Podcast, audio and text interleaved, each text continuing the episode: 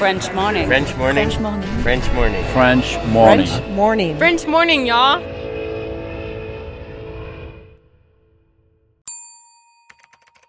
Expatrié. Nom. Adjectif. Vient du grec exo et patrida. Se dit d'un individu qui réside dans un autre pays que le sien.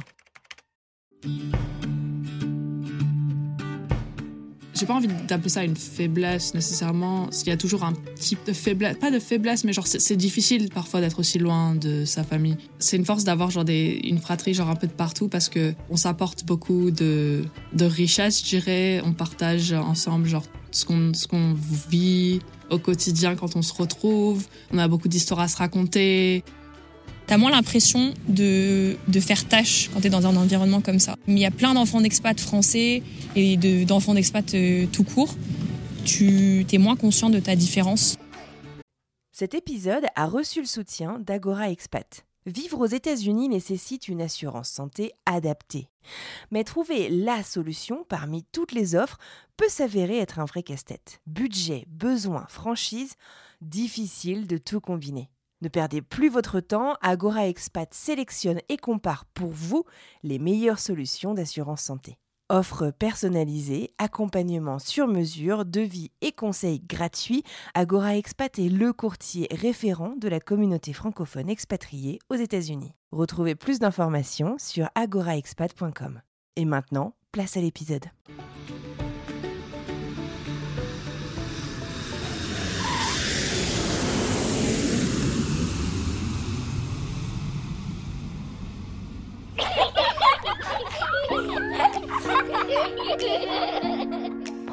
Chose cool, c'est qu'on peut apprendre une deuxième langue. Do you know what's special about you?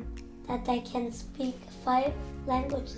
Oh, that's pretty awesome. Deuxième truc cool, et ben, c'est que l'école elle peut finir en- un peu plus tôt qu'en France. Par exemple, la mienne elle finit à 3 heures de l'après-midi. Dans l'épisode précédent, Amélia nous laissait avec ces quelques mots à propos de Montréal. Une ville cosmopolite dans laquelle être biculturel et bilingue est la norme.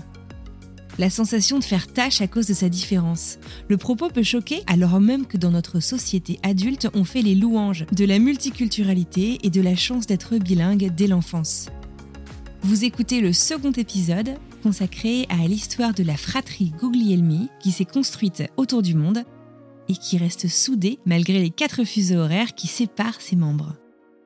Si vous n'avez pas écouté le premier épisode, je vous invite grandement à le faire.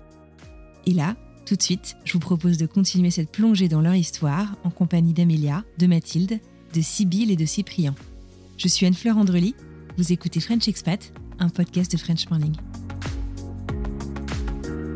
T'as moins l'impression de, de faire tâche quand t'es dans un environnement comme ça. Mais c'est hyper violent le mot tâche, parce que t'as l'impression de, de faire tâche par ta différence En- au lycée, oui. Ah ouais Au lycée, oui. C'était, c'est quelque chose que je ressentais profondément. Surtout, je pense que c'était lié un peu à ma, je sais pas si c'est quelque chose qui se dit en français, mais ma performance académique.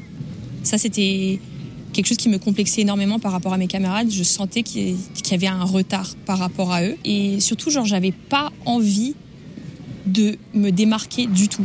Je j'aimais pas quand on me reprenait sur un mot que je prononçais mal ou quand on me reprenait sur quoi que ce soit ou quand les gens étaient amenés à remarquer en fait que il y avait un, élément, enfin que il y avait un élément de culture ou une référence culturelle ou, quoi que ce soit que je ne connaissais pas.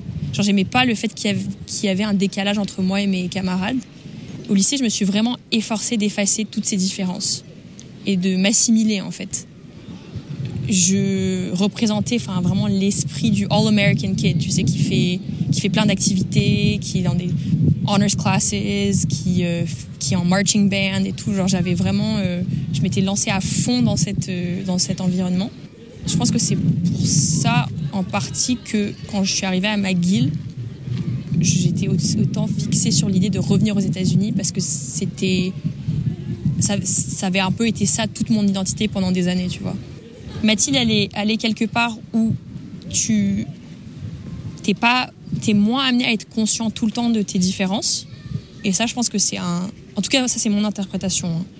Mais je pense que c'est une source de soulagement. Et d'ailleurs, c'est quelque chose que j'ai retrouvé aux Pays-Bas parce que j'avais beaucoup. J'étais entourée d'étudiants internationaux. Et en fait, après, je pense que pour moi, de revenir en France, c'était presque aussi un défi personnel. Dans le sens où euh, est-ce que je suis capable de me réadapter, mais même pas de me réadapter, mais de m'adapter à la vie ici et de vivre la vie comme euh, n'importe quel euh, Français ou Française. Même si genre, je sais que la différence avec mes, mes camarades ici, je la ressens aussi, mais euh, c'est plus quelque chose qui me, qui me pose problème en fait. Maintenant, j'arrive à, à voir ça comme une richesse et en même temps, c'est quelque chose de très épanouissant pour moi d'être de retour en France et d'arriver justement à m'intégrer à la vie ici. Genre, j'arrive, c'est pas forcément, c'est quelque chose, j'ai du mal à mettre les mots dessus, mais c'est vraiment quelque chose qui me, c'est très satisfaisant en fait d'être ici et de sentir que, que j'arrive à exister en tant que française. Surtout en fait de me sentir légitime dans mon identité en tant que française.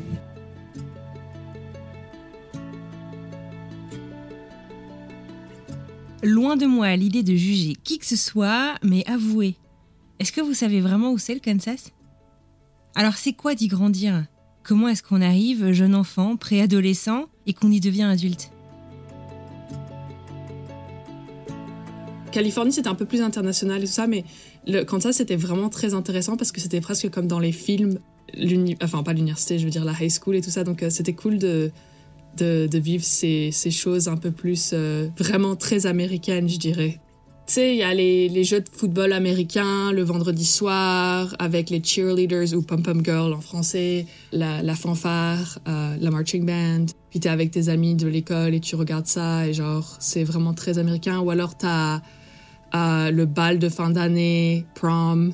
Là, juste les Américains sont très patriotiques, ce que tu vois pas vraiment en France.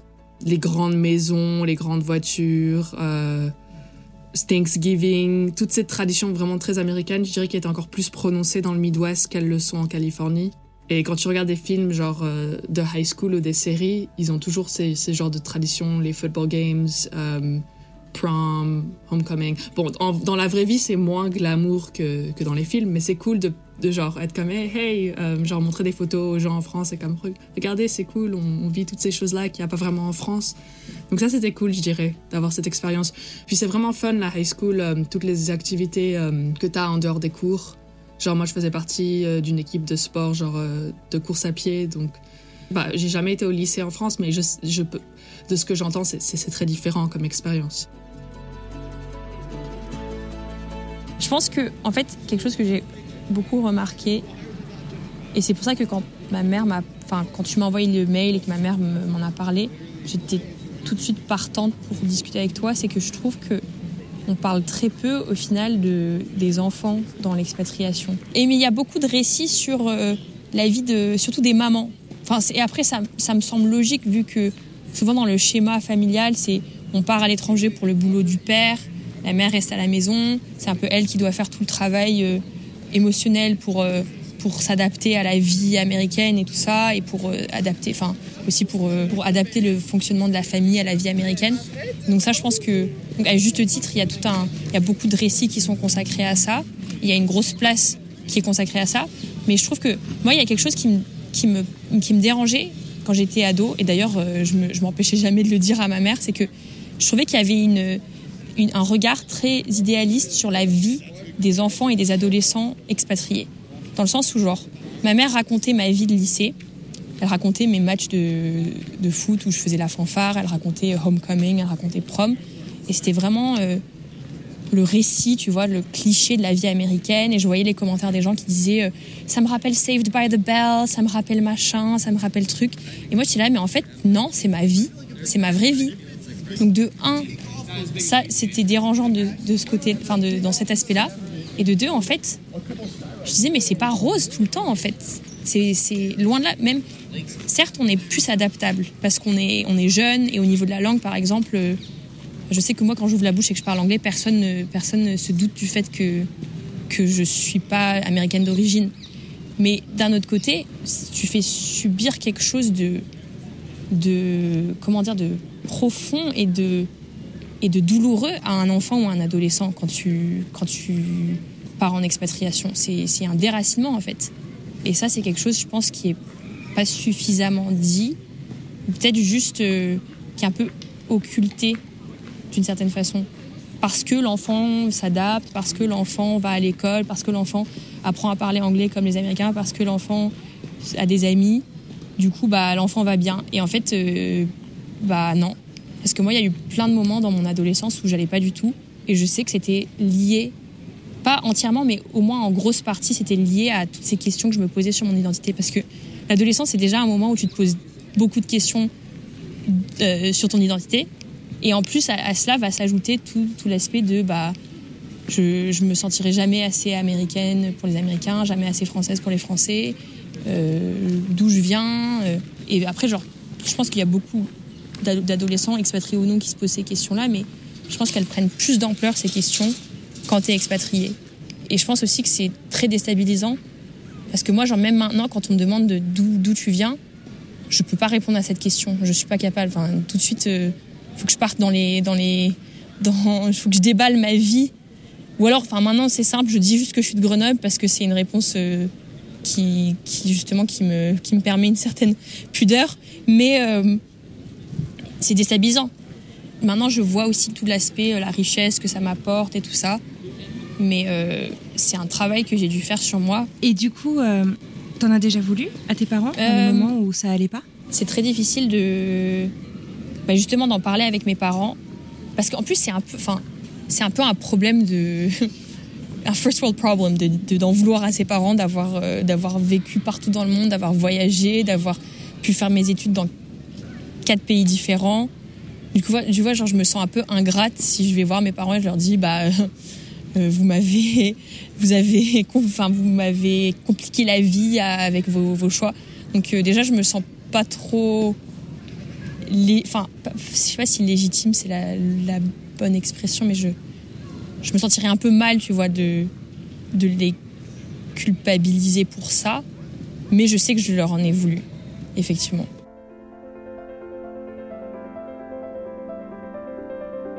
Je suis très heureuse qu'Amélia s'exprime sur ce sujet, car elle a raison. On entend surtout des histoires d'enfants heureux racontées par leurs parents, qui eux s'émerveillent de leur bilinguisme et de leur adaptabilité bien souvent. Amélia nous montre que même en ayant vécu toute sa vie ou presque à l'étranger, ce déracinement lui a coûté. Et en même temps, eh ben c'est pas vraiment le cas de ses sœurs. Comme quoi. Alors si j'ai une idée de la réponse d'Amélia, qu'est-ce qu'il en est du reste de la fratrie quand on grandit à l'étranger, une grande partie de sa vie? Et qu'on se construit donc ailleurs, hors de France, hors du pays dans lequel on est né, ou en tout cas dans lequel on a ses racines, est-ce qu'il est évident qu'on y retournera un jour? Quelle relation est-ce qu'on entretient finalement avec ce pays d'origine? Je pense pas que c'était évident. Je pense qu'au départ, en tout cas les premières années aux États-Unis, quand on vivait en Californie, normalement on devait rester trois ans et rentrer en France. Et donc moi dans ma tête, j'allais au bout de trois ans, j'allais rentrer en France puis re- faire ma vie en France. Et je pense que c'est une fois qu'on a commencé à vivre euh, à Kansas City vers la fin, j'étais comme ah je sais pas si je peux, j'ai vraiment envie de rentrer en France, mais je pense pas que j'ai envie de rester non, plus aux États, enfin en tout cas au Kansas. la décision de venir m'installer à Paris, c'est un peu le fruit de beaucoup de réflexions et puis aussi de décisions que j'ai par la suite euh, pas forcément regrettées, mais qui m'ont permis de réaliser certaines choses. Donc en fait, euh, je pense que je peux tout retracer vraiment au tout tout début quand j'ai commencé mes études supérieures, parce que donc j'ai quitté les États-Unis en 2016 pour aller commencer mes études à McGill à Montréal. Et en fait, euh, c'était un peu un choix par dépit parce que j'avais pas forcément envie de quitter les États-Unis. J'avais, j'avais à l'époque vraiment envie de suivre le, le parcours très traditionnel euh, que suivaient tous mes camarades de classe, tous mes amis de lycée, c'est-à-dire euh, la fac, en ne restant pas chez ses parents, mais la fac euh, très traditionnelle où tu habites dans les dorms, tu as vraiment toute la vie universitaire à laquelle tu penses quand tu penses aux États-Unis. Et du coup, moi, je, en arrivant au Canada, j'ai j'ai un peu ressenti le, manque de, tout ça. Et donc, à la fin de mon, ma première année, j'ai pris la décision de quitter McGill et de, de transférer dans une fac au Colorado. Et en fait, en, arrivant à Colorado State, j'ai regretté mon choix d'avoir quitté McGill. En, en fait, je pense que je me suis égarée dans plein de, plein de façons différentes, mais d'une certaine façon aussi, genre chaque, euh, chaque étape m'a permis de réaliser genre ce, que, je voulais et ce que je voulais pas. Et quand j'ai quitté McGill, en fait, et en arrivant à, Col- Colorado State, je me suis rendu compte que j'avais finalement bien aimé l'environnement assez international, assez euh, enfant d'expat qui, enfin, que constitue l'environnement McGill, presque tout de suite, je me suis dit, bah, il faudrait que je trouve un moyen de me retrouver dans ce genre d'environnement, voire même d'être euh, en France, parce que je sens que c'est en fait c'est un aspect de moi que j'ai vraiment besoin de retrouver. Et après, j'avais déjà en tête l'idée de revenir en France parce que j'avais vraiment l'envie en fait de, de, de vivre en France et pas seulement d'y venir passer mes étés. Et de, je voulais voir ce que ça serait d'avoir une vie ici en fait. J'ai considéré l'idée d'aller en Californie de nouveau. J'ai appliqué à des universités là-bas. On était allé à Montréal pour justement voir les différentes universités. Puis ma mère a son petit frère qui vit euh, dans la ville de Québec. Donc euh, j'étais comme ah j'ai quand même envie de, de continuer d'explorer. Et aussi ce que j'aime bien avec Montréal et cette région-là, c'est que c'est un peu un monde entre les deux. Même si c'est techniquement comme le Québec c'est francophone, Montréal c'est pas mal bilingue comme ville comme il y a des anglophones et des francophones, et il y a aussi des gens de tous les coins de, la Terre. Et donc du coup, je pense que c'est vers la fin du lycée que j'ai comme voulu explorer genre un autre coin un peu. C'est pas aussi exotique que peut-être aller en Asie ou, à l'autre bout du monde, mais c'est quand même différent le Canada que les États-Unis. Donc euh, donc je dirais non, c'était pas évident, mais c'est je pense au fil du temps. Est-ce que euh, euh, le fait, en fait, tu vois, de faire partie d'une fratrie qui a l'air euh, très soudée, très aimante, est-ce que pour toi c'est une, euh, une force? Est-ce que parfois c'est une faiblesse? Est-ce que ça t'apporte beaucoup de, de motivation? Quelle place, en fait, a ta fratrie dans ta vie loin d'eux, finalement? Alors, je dirais que ma fratrie, c'est plus comme une force parce que je sais que je peux toujours revenir vers eux. Même si c'est dur de se parler parfois, genre, je sais qu'ils sont là pour moi et comme quand il y a quelque chose qui cloche ou pas nécessairement quand il y a quelque chose de, une, bonne nouvelle, je sais que je peux partager ça avec eux et qu'ils seront heureux pour moi et vice versa. Comme je suis là pour mes, mes frères et sœurs, si je, a quelque chose qui cloche, je suis prête à genre tout abandonner pour comme euh, pas pas tout abandonner genre partir mais genre si euh, euh, Amelia par exemple a besoin de me parler ou Sibyl ou même Cyprien, je je je, je crée de, du temps pour genre pouvoir leur parler. J'ai pas envie d'appeler ça une faiblesse nécessairement. Il y a toujours un type de faiblesse, pas de faiblesse, mais genre c'est difficile parfois d'être aussi loin de sa famille. C'est une force d'avoir genre des, une fratrie genre un peu de partout parce que on s'apporte beaucoup de de richesse, je dirais. On partage ensemble genre ce qu'on ce qu'on vit au quotidien quand on se retrouve. On a beaucoup d'histoires à se raconter. Puis si j'ai envie d'aller éventuellement genre voir Sibyl par exemple à San Diego ou Amélia à Paris, genre je peux aller chez eux, genre rester avec eux. Ils peuvent me montrer un peu genre euh, là où ils habitent de leur point de vue. Enfin, c'est quand même vraiment extraordinaire. Mais c'est vrai que des fois quand je vois des des gens que je connais et leurs frères et sœurs sont tous euh, là, ça peut être difficile parce que je peux pas un week-end prendre ma voiture et aller voir ma sœur euh, pour la journée par exemple. Donc c'est quand même difficile, mais je dirais qu'il y a beaucoup de points positifs. Ils me motivent tous euh, à, à continuer d'explorer, genre ils sont tous très curieux, euh, ils, aiment tous beaucoup voyager. Enfin, je peux pas trop parler pour Cyprien parce qu'il est quand même assez jeune, mais ils sont tous vraiment créatifs et intelligents et passionnés tout ça, donc euh, ouais, ils m'inspirent beaucoup.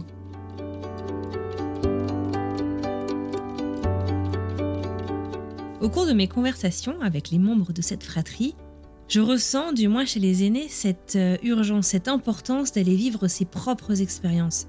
Si c'est vrai finalement quand on se construit, qu'on vive dans notre pays d'origine ou non, ce désir de liberté géographique me semble encore plus important, encore plus frappant ici. Alors j'ai interrogé Mathilde sur l'influence de ses parents sur l'avenir de sa fratrie.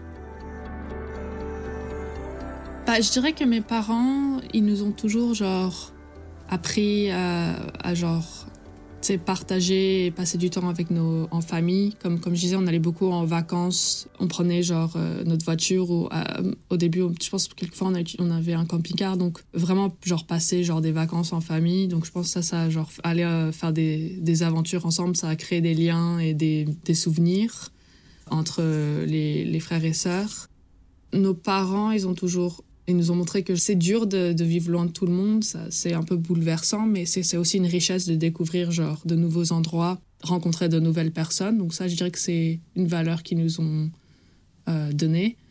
qu'on a un peu tous, je dirais, parce que le fait que Sibylla, elle soit en Californie, Amélia, qu'elle soit... Bon, Paris, c'est la France, mais on vivait pas dans le coin de Paris, euh, donc c'est quand même un nouvel endroit pour elle. Donc je pense qu'ils nous ont quand même inculpé euh, ce désir de genre découvrir de, nouvelles, de nouveaux endroits. Je sais pas si on peut parler de la famille ou du moins de la fratrie Guglielmi. Est-ce qu'elle est plutôt internationale, plutôt française de l'étranger? Ou est-ce qu'il serait juste de dire qu'elle s'est carrément américanisée? Très française. Je connais des familles internationales. J'en ai rencontré pas mal, euh, surtout dans le cadre de mes études aux Pays-Bas. Et je dirais pas qu'on n'est pas une famille interna- internationale parce que mes deux parents sont français et que même s'ils ont beaucoup eu cette soif de voyager, nous, dans notre éducation, dans notre, dans, notre mentalité, on n'a pas forcément beaucoup d'influence euh, internationale. Moi, je, enfin, je, dis ça par comparaison avec d'autres familles où j'ai des amis, par exemple, où ils ont un parent d'une nationalité, un autre parent d'une autre nation- nationalité. Et du coup, euh, là, c'est vraiment euh, une famille internationale pour le coup parce que ils vont parler trois langues à la maison, alors que nous, non, c'était vraiment un foyer français de base. Est-ce que je me sens plus américaine ou française? En vrai, j'aime vraiment pas cette question parce que je sais que je suis plus américaine. J'ai vécu, ça fait 13 ans, 14 ans maintenant que je suis aux États-Unis. Donc, obviously, je suis plus américaine, mais j'aimerais me sentir plus française. Et j'aime mon côté français, mais je sais que je suis plus américaine et que je me sens plus américaine que mes frères ou sœurs, oh, mes sœurs, pas vraiment mon frère, mais voilà. C'est sûr qu'on a, intégré certains modes de, vie euh, beaucoup plus américains, peut-être dans les, valeurs aussi. Après, peut-être que ça, c'est quelque chose qui sera. Enfin, je sais pas si moi j'arriverai forcément à mettre les mots dessus. Peut-être dans certaines traditions, on a adopté des éléments de culture euh, américains. Par exemple, on célébrait pas Thanksgiving il y a, y a 15 ans. Maintenant, on fait un petit truc pour Thanksgiving où euh, on s'est toute la famille petit à petit s'est mise au football américain alors qu'au début on n'aimait pas du tout ça. À mon avis, je me sens plus américain parce que même si j'étais né en France, j'ai grandi aux États-Unis. Tout, presque tous mes copains sont, ils viennent des États, ils, habitent aux États-Unis. Je, je parle euh, beaucoup euh, l'anglais. Euh, ouais, parce que juste, je suis entouré par, euh, par les trucs américains tout le temps. J'aimerais bien vivre en France euh, un jour pour quelques années parce que c'est là où j'étais né, j'ai de la famille là-bas. C'est un, c'est un, beau- un très beau pays. euh, Je me marie cet été à un Canadien. On, on parle des fois peut-être dans le futur on irait vivre en Europe parce qu'il a une citoyenneté euh, suisse, mais on se voit les deux, on se voit rester au Canada, dans la région d'Ottawa parce que c'est quand même pas loin non plus de Montréal. Il y a quand même toujours des gens qui parlent aussi français dans ce coin-là parce que Ottawa c'est la capitale, donc il faut y a beaucoup de gens qui travaillent dans le gouvernement qui sont bilingues euh, français et anglais. Après, comme je dis, on, pas complètement l'idée de peut-être un jour aller vivre en Europe. Je sais pas si ce sera en France nécessairement, peut-être. Je sais que c'est un peu compliqué de retourner euh, vivre en France quand tu as jamais vécu en tant qu'adulte, parce que j'ai une cousine qui vient de faire ça, puis il y a beaucoup de choses logistiquement qui sont un peu compliquées. Mais ouais, je me vois, je vois bien rester ici. Genre, je, me- sens plus à la maison que ici que au Kansas par exemple. Je suis pas mal confortable ici. Pour moi, j'ai pas forcément un plan ou une idée fixe aujourd'hui parce que j'ai un peu atteint mon but en fait, ce qui était le but que je poursuivais depuis des années, enfin qui s'est concrétisé parce qu'au début, enfin je je savais que j'allais finir par faire du droit quelque part, ça c'était genre l'idée euh, floue. Et après quand suis- quand j'ai quitté le Colorado, je bah, mon plan en fait c'était finir à Paris. Donc là j'ai un peu j'ai atteint mon but for the time being. Mais après, j'exclus pas l'idée de, de, de repartir un jour, tu vois. Genre, je sais que je pourrais être amenée à, à repartir. Mais au moins, je, je sentirais que je repartirais sur des, des bases plus stables que celles que j'avais avant parce que j'ai renoué les, les liens avec quelque chose qui, qui, euh, qui est une, une partie importante de mon identité. Je regrette rien en soi, mais j'aurais aimé pouvoir avoir ce moment-là plus tôt. Les derniers mots, je les laisse à Amélia, qui a pris énormément de recul sur tout ce qu'elle a vécu et qui vous livre ceci en guise de conclusion. Maintenant, je pense que comme justement j'ai beaucoup réfléchi sur tout ça, je vois aussi que je ne changerai pas en fait la façon dont ma vie s'est déroulée. Je, suis euh, consciente de la richesse que ça m'a apporté et je voudrais pas, je voudrais pas que ça soit, je voudrais pas que ma vie ressemble à, ouais, que, que ça soit différent.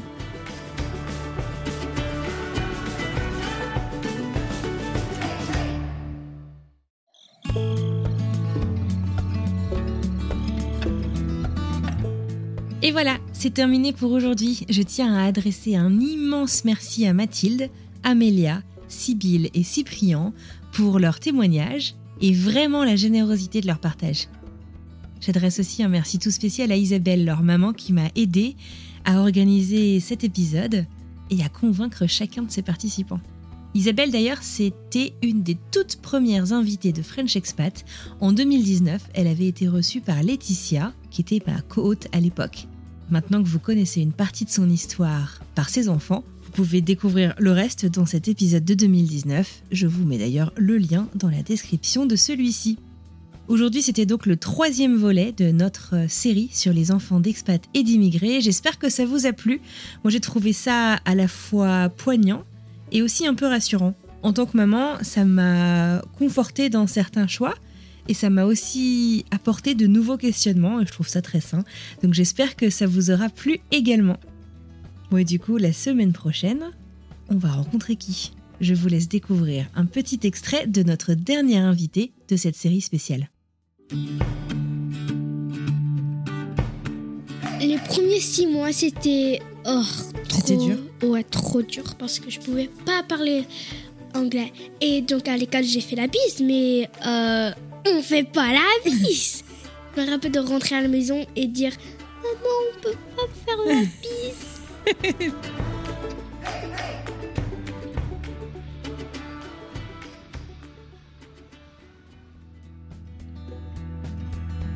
Voilà, j'espère que vous serez au rendez-vous. En attendant, je vous souhaite une excellente semaine et je vous retrouve mardi prochain pour une nouvelle histoire.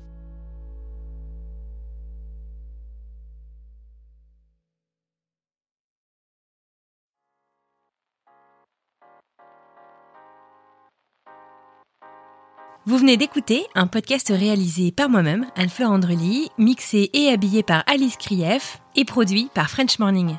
French Expat n'est pas le seul podcast de French Morning. Pour retrouver tous les podcasts du groupe, rendez-vous sur frenchmorning.com slash podcast. À bientôt!